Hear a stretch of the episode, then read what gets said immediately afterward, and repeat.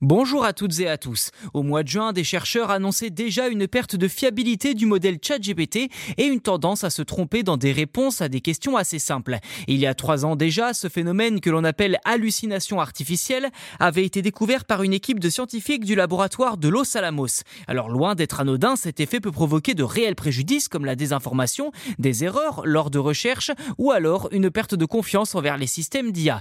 Et plus l'IA générative devient courante dans le paysage numérique, plus ces phénomènes d'hallucination artificielle sont nombreux. C'est dans ce contexte qu'une équipe de quatre chercheurs a voulu s'engager afin de trouver un remède pour contrer ce mal virtuel.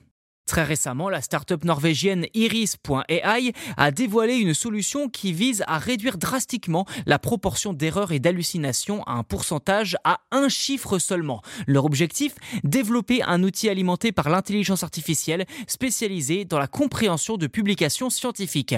Leur programme est capable de naviguer à travers une très vaste quantité de données, de les catégoriser et de les résumer. Alors utiliser une IA pour vérifier qu'une autre IA ne se trompe pas, ne serait-ce pas là l'équivalent du serpent qui se mord la queue?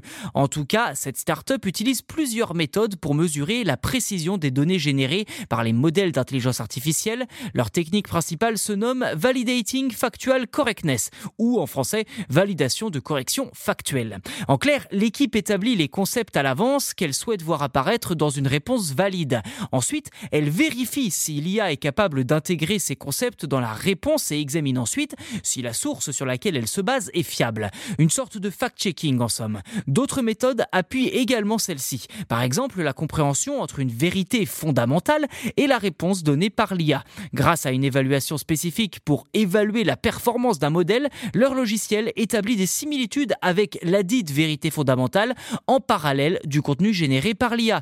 Reste à savoir si cette technique pourra bénéficier à tout le monde, même si pour l'instant la startup s'oriente clairement vers un usage de son programme dans le domaine de la recherche et non pour le grand public.